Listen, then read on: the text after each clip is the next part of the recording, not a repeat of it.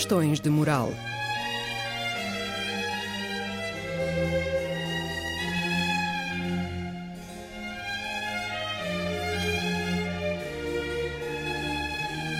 Escrito e apresentado por Joel Costa.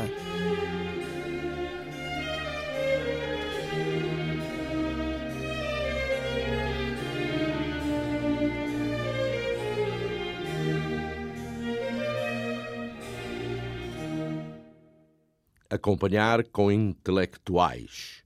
A sentimental blues will worry you and make you do things that you wouldn't do only when you hear these blues. A sentimental blues will wet your eye. You wonder why.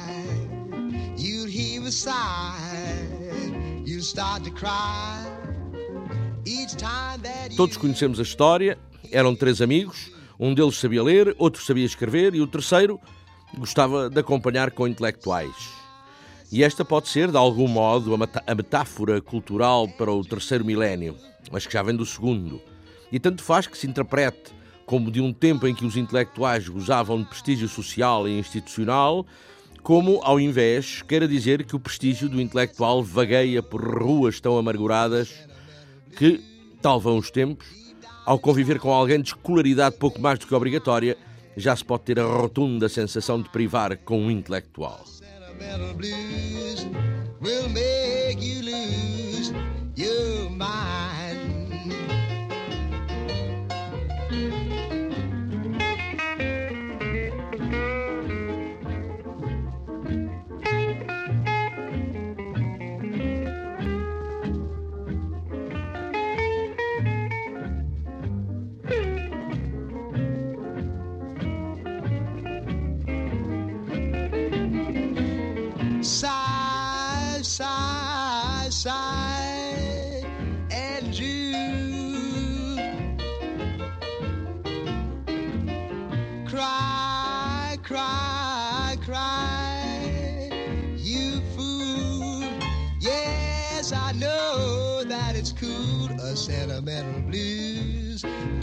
Down inside will make you hide your foolish pride.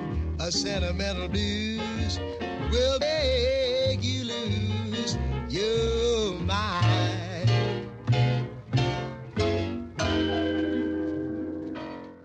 Também aqui há tempos, a Faculdade de Letras da Universidade do Porto teve a gentileza de me convidar para um colóquio versando o tema da cultura dita light. E pensei que a mensagem que lá deixei não ficaria mal nas ondas radiofónicas, já que o assunto se mantém atual de dia para dia, mais atual até.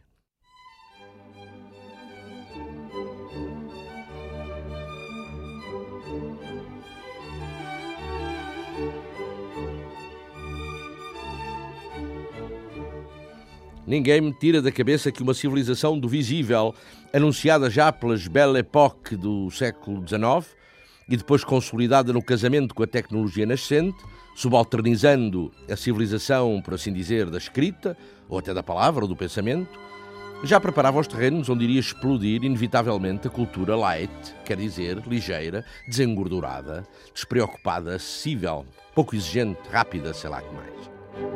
Der Vogelfänger bin ich ja stets lustig. Ich Vogelfänger bin bekannt bei alt und jung. E nem o tema da crise económica deixou de comparecer na consciência cultural num sublinhado a negro que arranca entre os anos 70 e ou 90 do século XX, estabilizando-se nas euforias do consumo, onerando-se com os primeiros vagidos da mundialização e o necessário enfraquecimento do Estado-providência.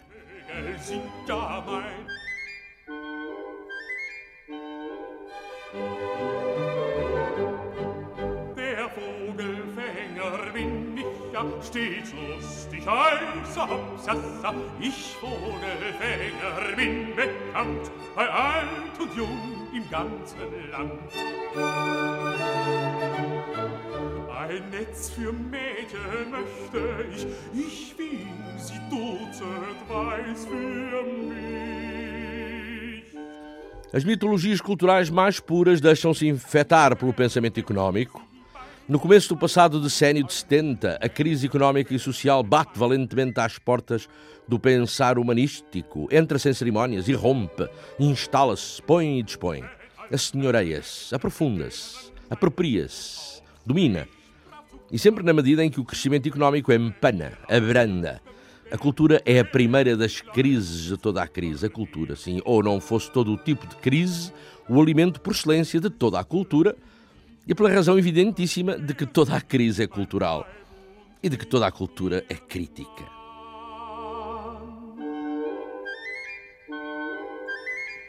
Sie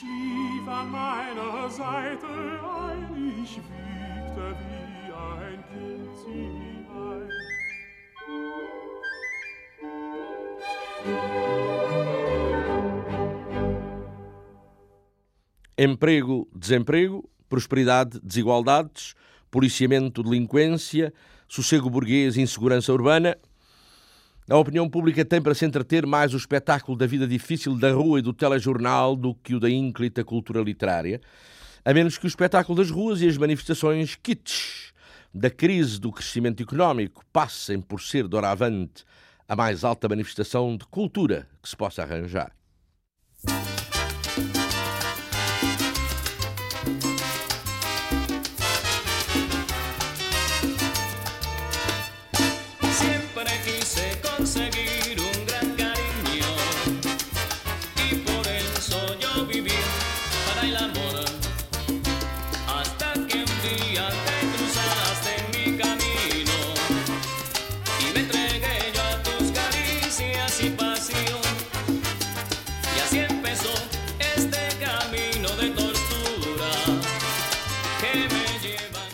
Tudo isto um pouco também porque o intelectual de esquerda perdeu preponderância, encarou o real, sentiu-se presa da alienação circundante, foi renegando algumas das suas companhias antigas, foi-se chegando a outras, e tanto se lhe chegou e tanto se foi disfarçando para a sobrevivência que desapareceu.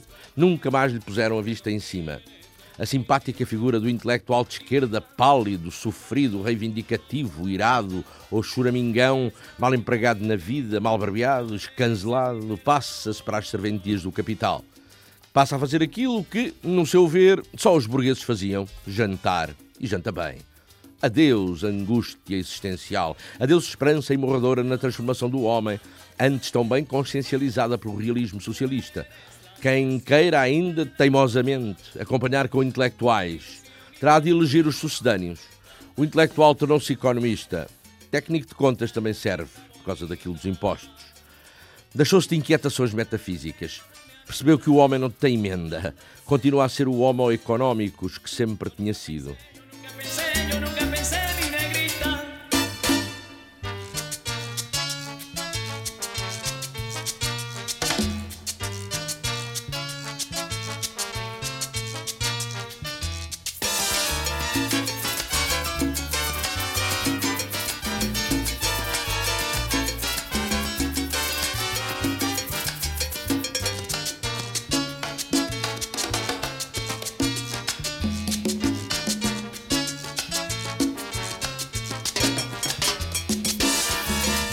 Quanta informação económico-financeira. Quantos debates, entrevistas, mesas redondas televisivas sobre economia, déficits, finanças públicas, estudos de viabilidade, taxas de juro. E quantos e quantas sobre cultura. Não há debate que valha a pena sobre cultura. A quem interessam as emoções estéticas e os doces calafrios poéticos, com o preço do barril de petróleo pela hora da morte.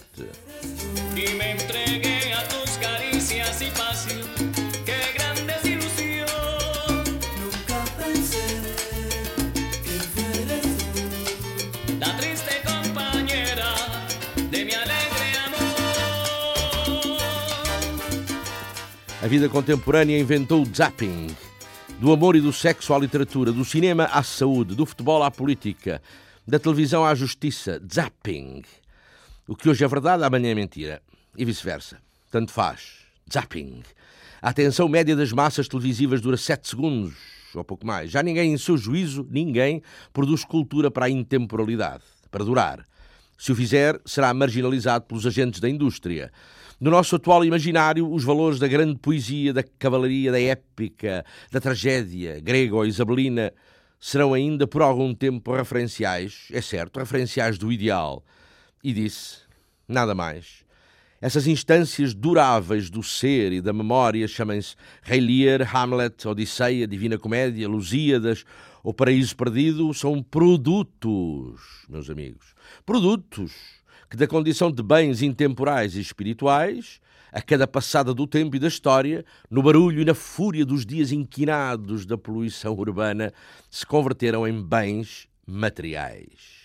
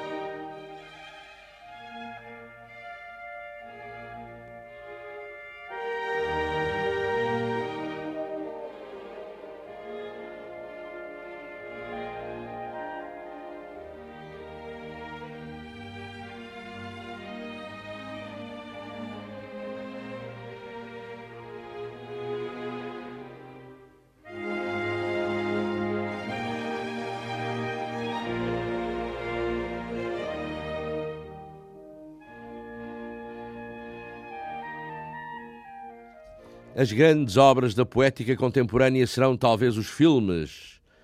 Os 100 anos de solidão no romance é capaz disso, mas pouco, muito pouco mais. E mesmo os grandes filmes, a oportunidade, o orçamento e o gênio de fazer Citizens Kanes, Tempos Modernos, Quimeras do Ouro, Sunset Boulevards, Dolces Vitas, Censos, Leopardos ou Potemkins, também já devem ter passado à história. Há computadores, há engenheiros, há gestores de produção, há gênios do marketing. Para, para que precisamos de artistas criadores?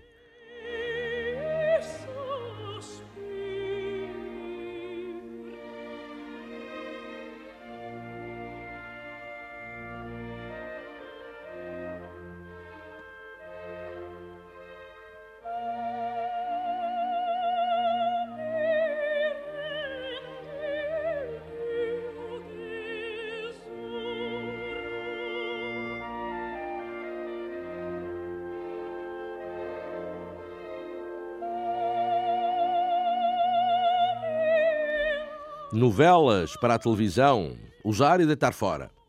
A nossa idade de ouro da cultura é a novela televisiva ou talk show de convidados que são sempre os mesmos e dizem sempre e trivialmente o mesmo. E zapping, zapping. O zapping é a causa e o efeito do light.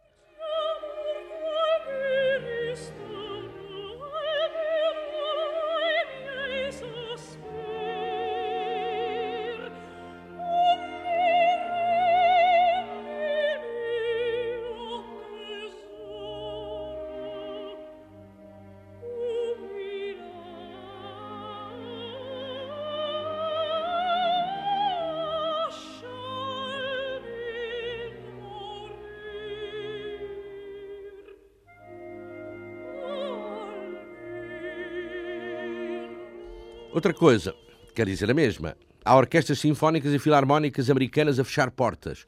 Os gestores americanos concluem, com pilhas de lógica, que se não aparecem sponsors e mecenas para as orquestras é porque elas não fazem falta nenhuma na cidade. E a alternativa é desaparecerem. Simples e claro como água. O civilizadíssimo caso de Berlim é outro bom exemplo.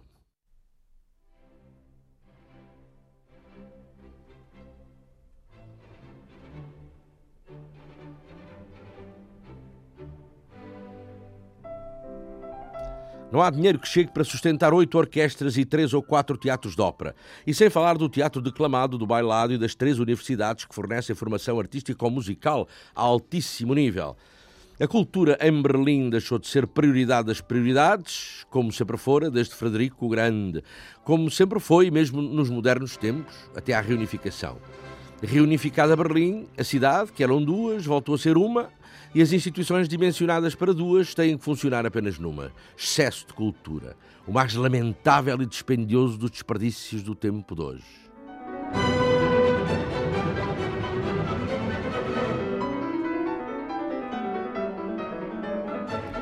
E tudo aconteceu de um dia para o outro, e pela comezinha razão de terem deitado abaixo o muro.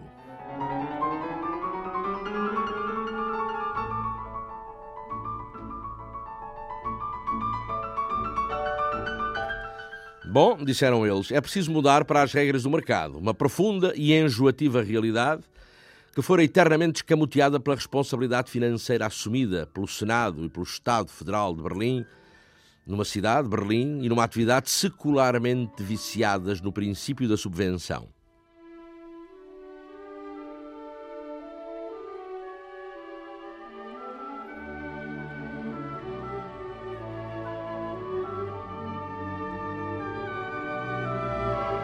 Palavras do novo intendente da Filarmónica de Berlim. Eu já não vou ao concerto como um espectador normal de música. Eu vou ao concerto como um prospector de mercados, um conselheiro comercial. E quero saber quem é o meu público e como reage. Podem crer que é um outro tipo de descoberta.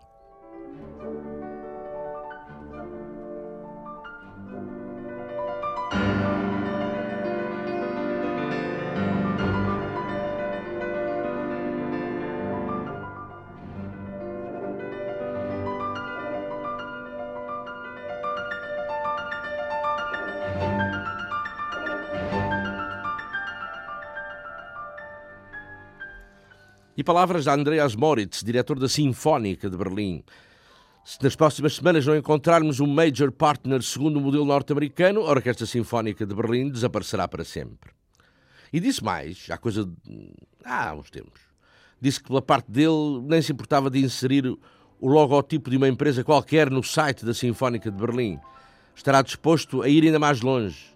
Os músicos da Sinfónica poderiam mesmo subir ao palco com casacas de várias cores, segundo o gosto ou as cores da empresa que os patrocinasse. De cedência em cedência até ao light mais imbecil. Mas aqui temos a incontornável questão do Estado.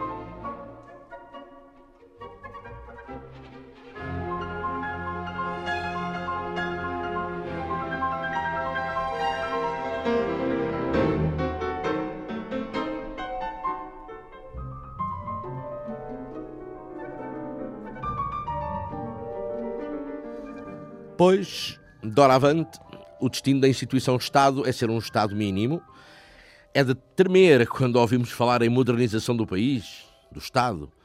Essa fórmula significa, primeiro que nada, e necessariamente um estrangulamento cultural. The rain in Spain stays mainly in the plain. Again. The rain in Spain stays mainly in the plain. I think she's got it. I think she's got it. The rain in Spain stays mainly in the plain. By George, she's got it. By George, she's got it. Now once again, where does it rain? Os Estados perderam toda a força de se oporem aos mercados, ao mercado. Perderam a vontade de o fazer antes de mais. Limitaram-se a consagrar as diretivas de política económica que lhes são ditadas pelos organismos económicos à escala mundial. Rain, Bravo!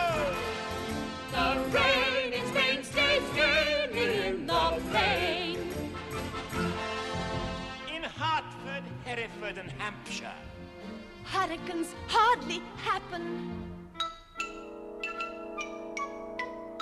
How kind of you to let me come. Now once again, where does it rain? On the plain, on the plain. And where's that blasted plain? In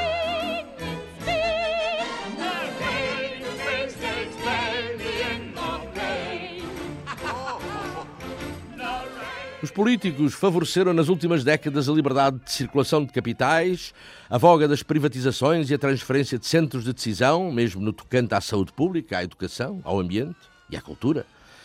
A transferência da esfera governamental e do interesse do público em geral para as mãos do capital privado internacionalizado. São os dirigentes das empresas privadas e de raio da ação mundial que comandam a economia das democracias através da imposição das medidas políticas convenientes. E se lhes comandam a economia, deixemos-nos de romantismos, é porque lhes determinam igualmente a cultura.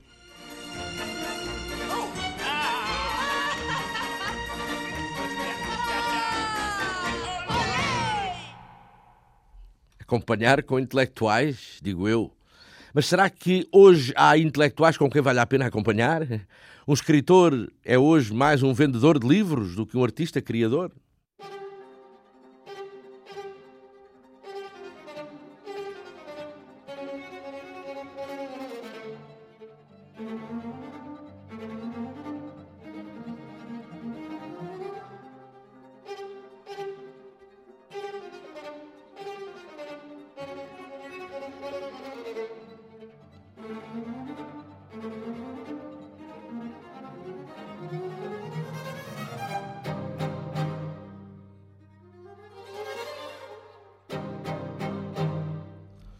E lembro-me do Sartre, João Paulo Sartre. Veio a Lisboa logo a seguir ao 25 de Abril a ver se pode ou não abençoar o que lhe diziam ser a Revolução dos Escravos. Não sei se pôde, mas os intelectuais deste tempo, bem ao contrário dos do passado, já nem têm uma qualquer revolução para apadrinhar.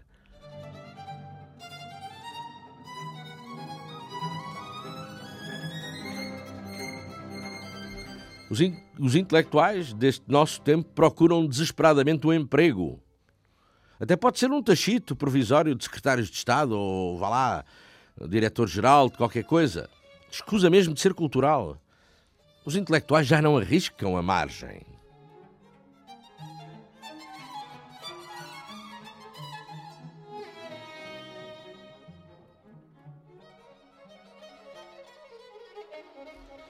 Releio o professor Jean Baudrillard. O homem consumidor considera-se obrigado a gozar. É uma empresa de prazer e satisfação, determinado a ser feliz, amoroso, adulador adulado, sedutor seduzido, participante eufórico e dinâmico.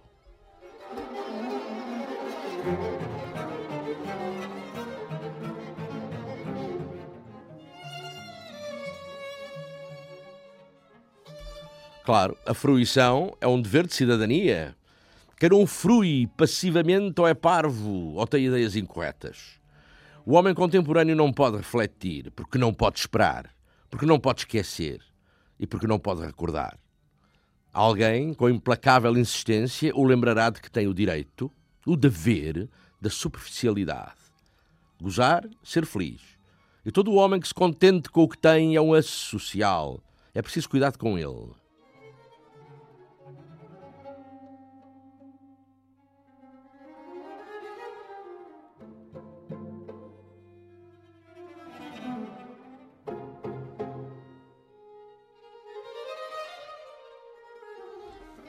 Bertolt Brecht insurgia-se contra o teatro burguês, digestivo. O musical de Broadway é, é melhor que um Brecht solidário com os oprimidos? Depende. Mas também é verdade que já não há oprimidos. Um simples empréstimo bancário resolve depressa essa questão. Todavia, do ponto de vista da cultura, do ponto de vista light, o musical de Broadway é incomparavelmente melhor do que o melhor Brecht. Dá muito mais dinheiro a ganhar à primeira. Não pede dinheiros ao Estado. It sees me through. It's enough for this restless warrior just to be with you. And can you feel the love tonight? It is where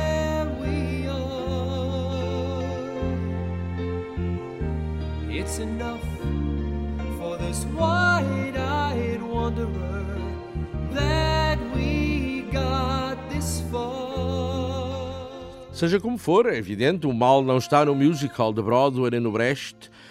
A questão principal está no consumidor. O problema está no público. Mas se é sempre o público pagante, o destinatário e a última instância de justiça cultural de uma obra de arte, Para evitarmos o light na cultura, haverá que mudar de público. Mudar um público que é tão descartável como a própria cultura que o educou.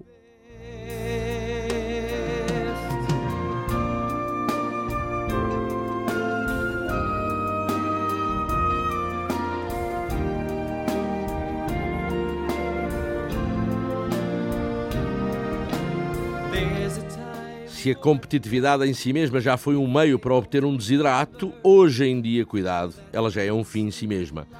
Ela e o conceito cultural que a exprime. É objetivo de patrões, é finalidade do Estado, é obrigação imprescritível do indivíduo. É itinerário obrigatório da criação cultural. Governo que queira conquistar ou manter o fogo sagrado da confiança dos investidores estrangeiros deve esquecer, e depressa, as políticas sociais e ou culturais. E que governo não o quer nos nossos dias?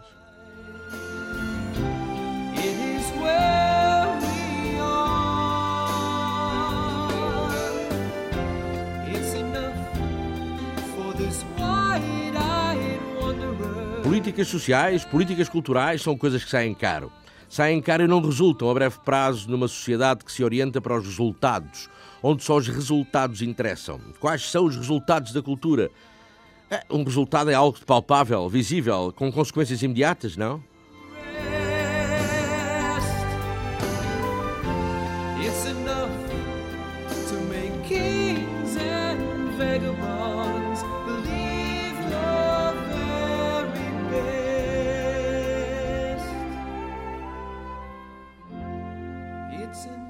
Adam Smith, estou farto de falar nele, foi no século XVIII o grande teórico da realidade que nós, os cultos, estamos neste momento, e alguns muito dolorosamente, a viver e a sofrer. Adam Smith disse, disse que não era do bom coração do, do padeiro, do homem do talho ou do carvoeiro que nós esperávamos o nosso jantar. Era mais do empenho que o carniceiro, o padeiro e o carvoeiro punham na defesa dos seus próprios interesses. Não é à humanidade desses que recorremos para almoçar ou jantar, mas ao seu amor próprio. O que estaria então em causa não seriam as nossas mais absolutas necessidades, mas sim o lucro deles.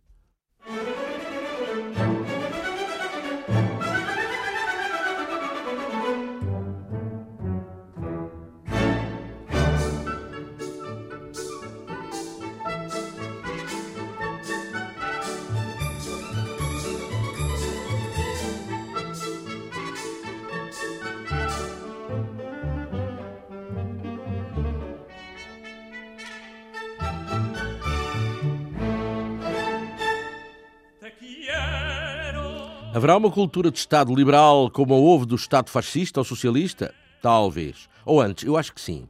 É mesmo disso que estou a falar. A cultura do Estado liberal é a cultura light. Ponto final.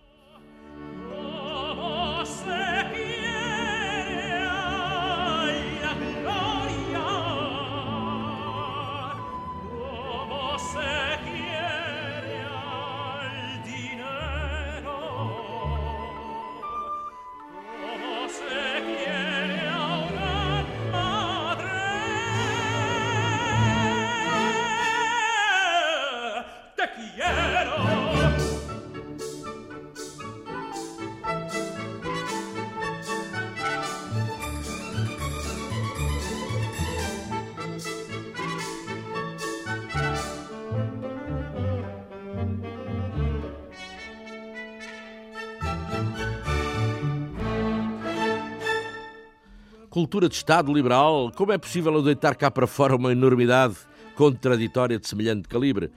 Cultura de Estado em regime de neoliberalismo é a cultura que há, não havendo. A cultura que há, parecendo que não, obviamente. Não há uma política de cultura, não há uma política para essa cultura de Estado em liberalismo. Pode haver cultura sem uma política que lhe seja própria? Pode. A cultura de uma economia liberal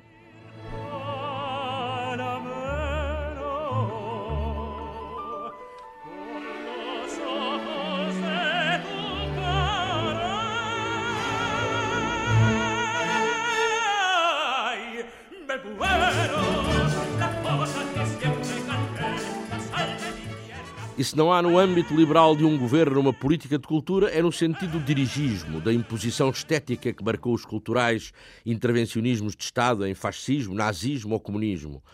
A cultura de Estado liberal é a cultura da inércia cultural desse mesmo Estado, uma não política, uma não cultura, todavia cultural.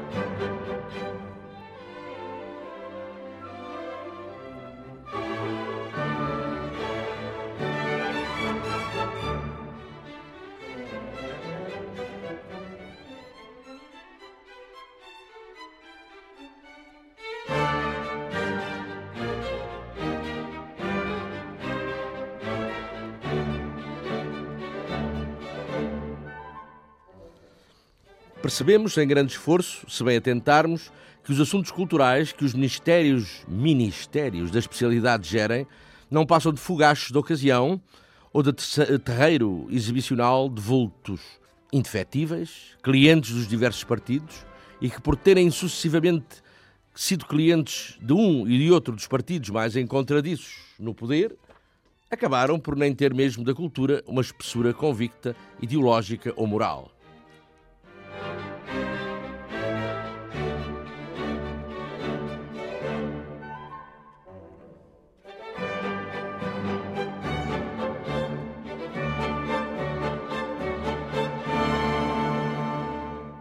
A cultura portuguesa pode ser um pântano de conluios ínvios, uma arena de gladiadores de pequenos interesses instalados ou uma santa casa dadivosa de esmolas de sobrevivência sem contrapartidas.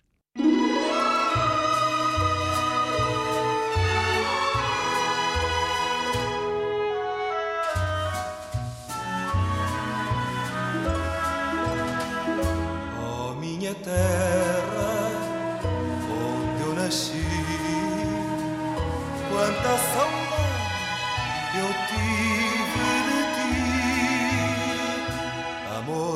Redobra com as saudades.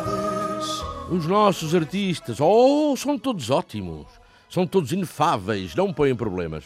Não acontece nada, ou pouco de importante acontece, e nem obras-primas de curto folgo se arranjam assim de pé para a mão. Mas está tudo bem. Ninguém se bate por nada, por um projeto, uma pequena ideia. O que é preciso é uma linguagem hermética, académica, técnica, esotérica, intimidante e uma boa proteção do alto, claro. Um subsídio, uma candeia acesa no Ministério. É o que é preciso. Para fazer o quê? De bom e de bonito? Logo se vê. Para já, do que precisamos é de aguentar o tachinho, o subsídiozinho. Pois foi então que Deus traçou o meu destino.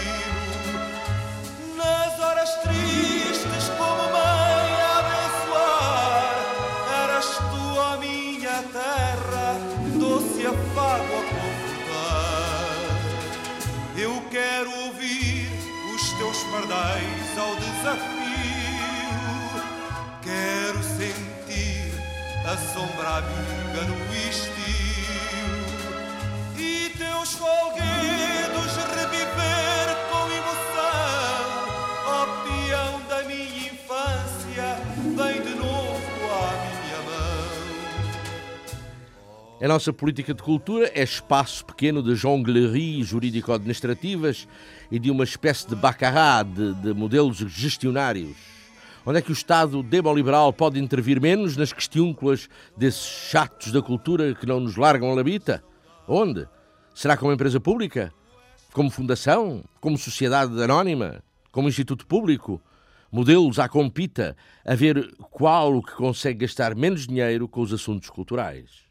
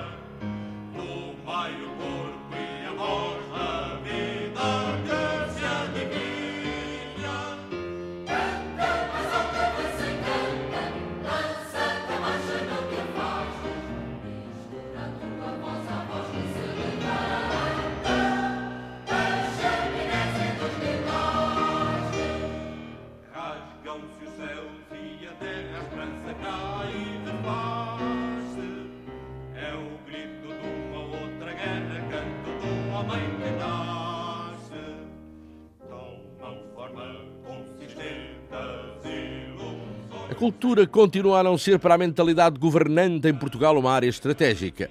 Os nossos governos fingem não ter percebido que as profundíssimas causas, profundíssimas, do atraso português, que tende de dia para dia a aprofundar-se, são muito, muitíssimo, se calhar totalmente, de ordem cultural.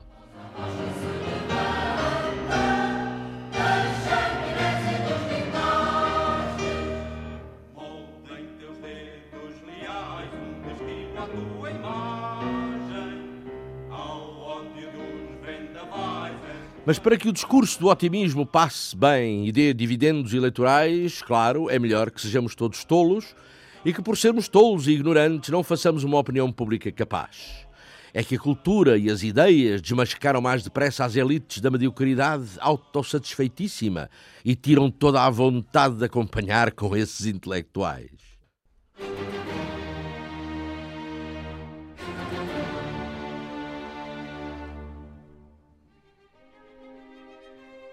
Cultura, educação. 6% da nossa população escolar chega à universidade, 6%. 12% chega ao secundário e temos um milhão de analfabetos. 9% da população, analfabetos. A maior percentagem da União Europeia. Sim, senhoras e senhores, uma área em que somos competitivos. O analfabetismo, ora é essa,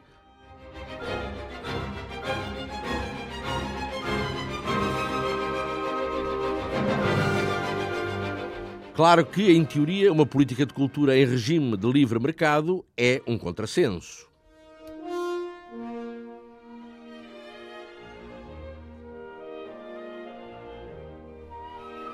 O Estado não tem que ter ideologia. Logo, o Estado não tem que ser, não deve ser, uma instância estética de arbitragem. Esse papel pertence ao mercado.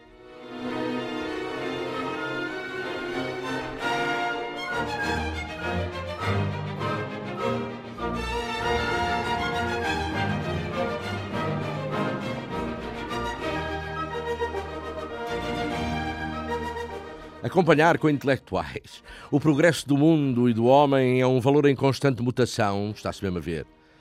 E se o intelectual não se adapta aos tempos, aos valores e aos homens que lhe pagam o jantar, lá está. Perde estatuto e regalias, quer dizer, não janta. Aos intelectuais da nova ordem do mundo compete consagrar ideologicamente o pensamento único. Já toda a gente falou nisto, pensamento único. E o pensamento único e progressista destes tempos de democracia e progresso todos o sabemos, não é comunismo nem fascismo. É o mercado, quer dizer, é o dinheiro.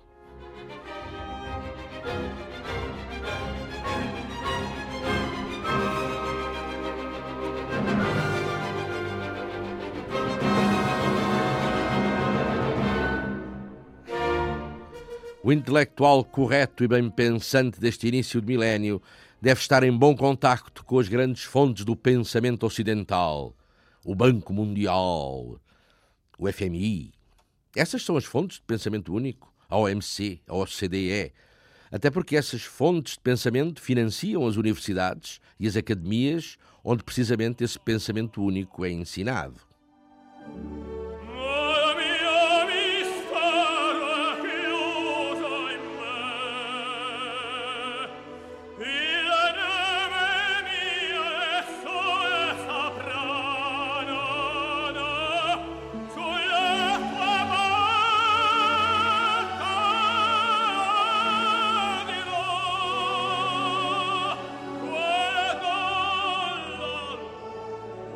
Ah, o nada! Aquele nadinha filosófico que fez as delícias da nossa angústia existencial de há 40 anos. Alguém ainda se lembra?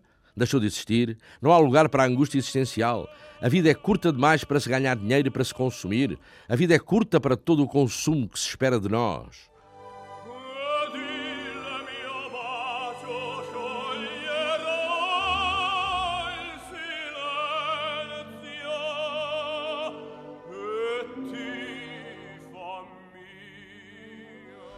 Aliás, tanta coisa com a cultura light, mas que queríamos nós, os cultos, como alternativa a uma cultura light? Gorduras, toxicidade, tabagismo noctívago, absintos literários, picanhas poéticas, alucinogénios da alma, uísques pensantes, colesterol bailarino, chocolates hiperrealistas, alcoolismos de museu, tudo quanto faz mal à saúde, stress espiritual, drogas pesadas, sinfonias de chuto e sonatinas de cavalo, diretamente para a nossa espicaçada veia cultural.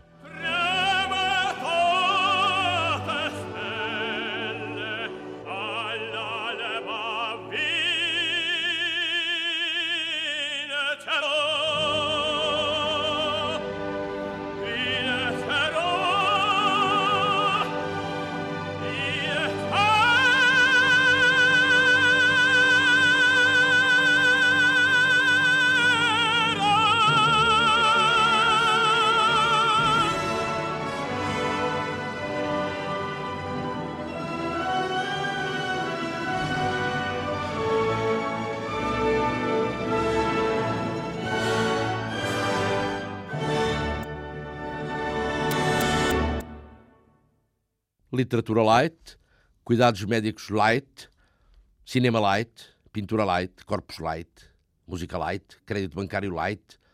Já falei dos iogurtes, não, me lembro. Manteiga light, Coca-Cola light, iogurte light, lá está. Segurança social light. De que cultura estamos a falar? A vida é nova e é light, senhoras e senhores da cultura. E tudo tem de dar dinheiro a ganhar alguém. Bom dinheiro. E a saúde está à frente de tudo. E quem a quiser que a pague, é bem verdade. As leituras neorrealistas, ou mesmo simbolistas, parnasianas, abjecionistas ou existencialistas, as leituras que consumíamos faz agora 40 anos só nos davam preocupação de vida e nos incentivavam ao vício do fumar, do beber, do conversar, do conviver, do pensar. Mas que coisa! Sejamos, com franqueza, sejamos intelectuais com quem se possa acompanhar. Isto é, seados, anoréticos, vazios, saudáveis, fato e gravata, atrasando andar a ginásio, silenciosos, naturistas, cheirosos, nudistas, indiferentes, de análises impolutas, de hálito fresco, correta orientação sexual e boas cores.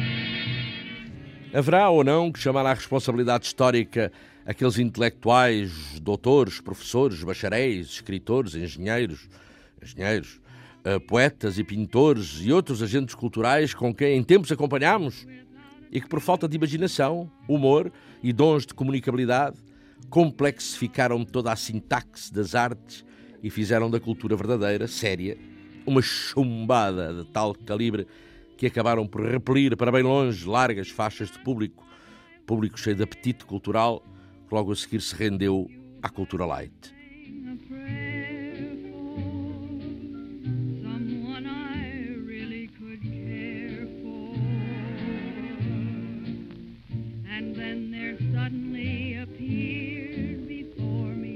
A cultura dita light deve ser a adaptação que se faz das formas e dos eventos da cultura tucu às delicadas ignorâncias, às mais salutares indiferenças do público, ou, por consequência, à circunstância histórica dos consumidores culturais da atualidade.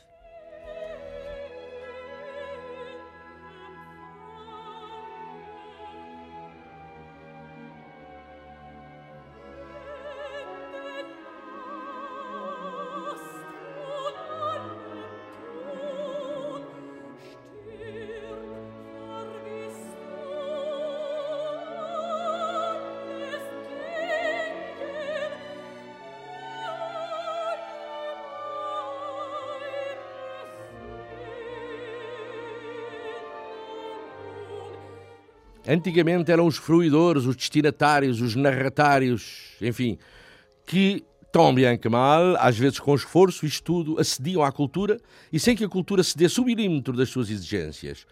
Hoje é a cultura que corteja o mercado e a ele se adapta e a ele desce e só se dignifica e ilustra-se, consegue milhões de leitores, milhões de espectadores, milhões de visitantes.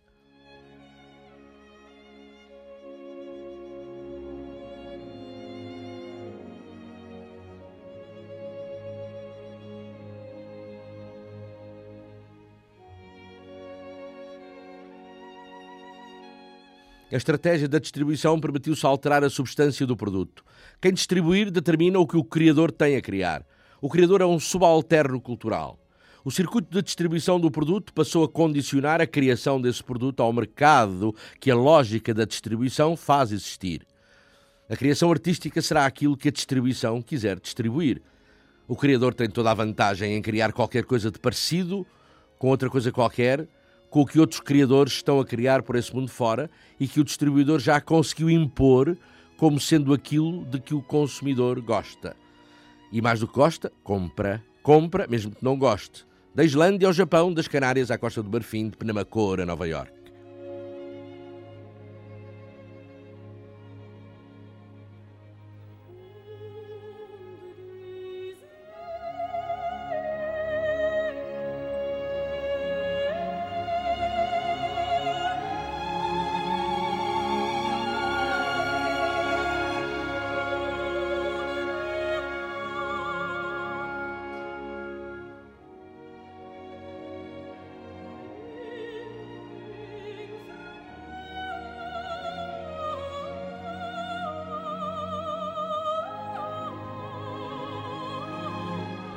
Mas isto é o diagnóstico. É aquilo que, com, quem, com que sempre os nossos atuais maîtres à penser, os economistas, embirram. E com razão.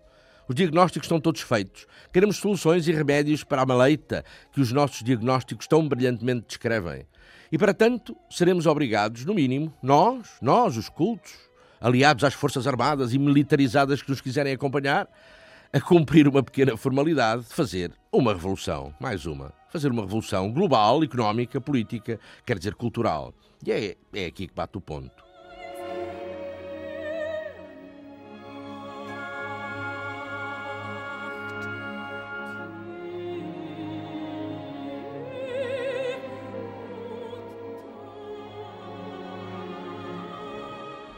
É aqui que entra em cena a universidade para mudar o estado das coisas. E quem diz a universidade também não erra se disser a escola secundária ou C mais S da Brandoa, por exemplo. E o papel da universidade e da escola C mais S da Brandoa é fulcral para essa mudança. E desde logo na tomada de certas medidas, certas iniciativas, eventualmente inéditas.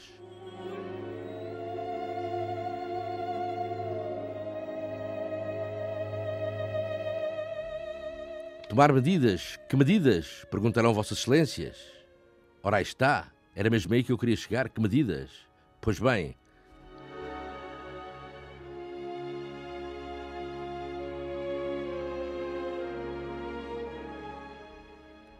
Não faça mais pequena ideia.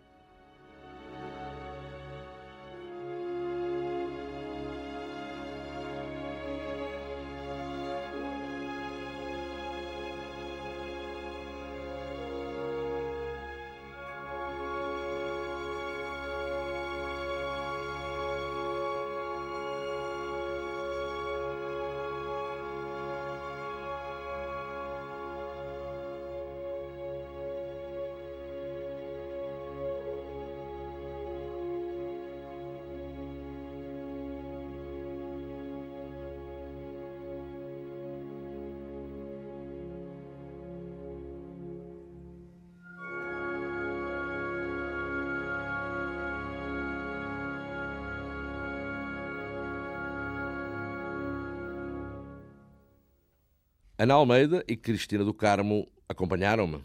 Que remédio tiveram elas?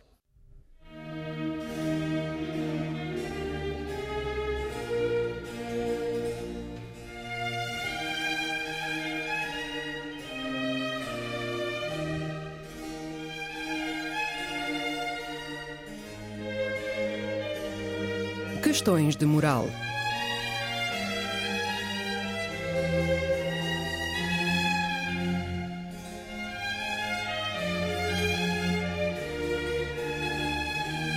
Escrito e apresentado por Joel Costa.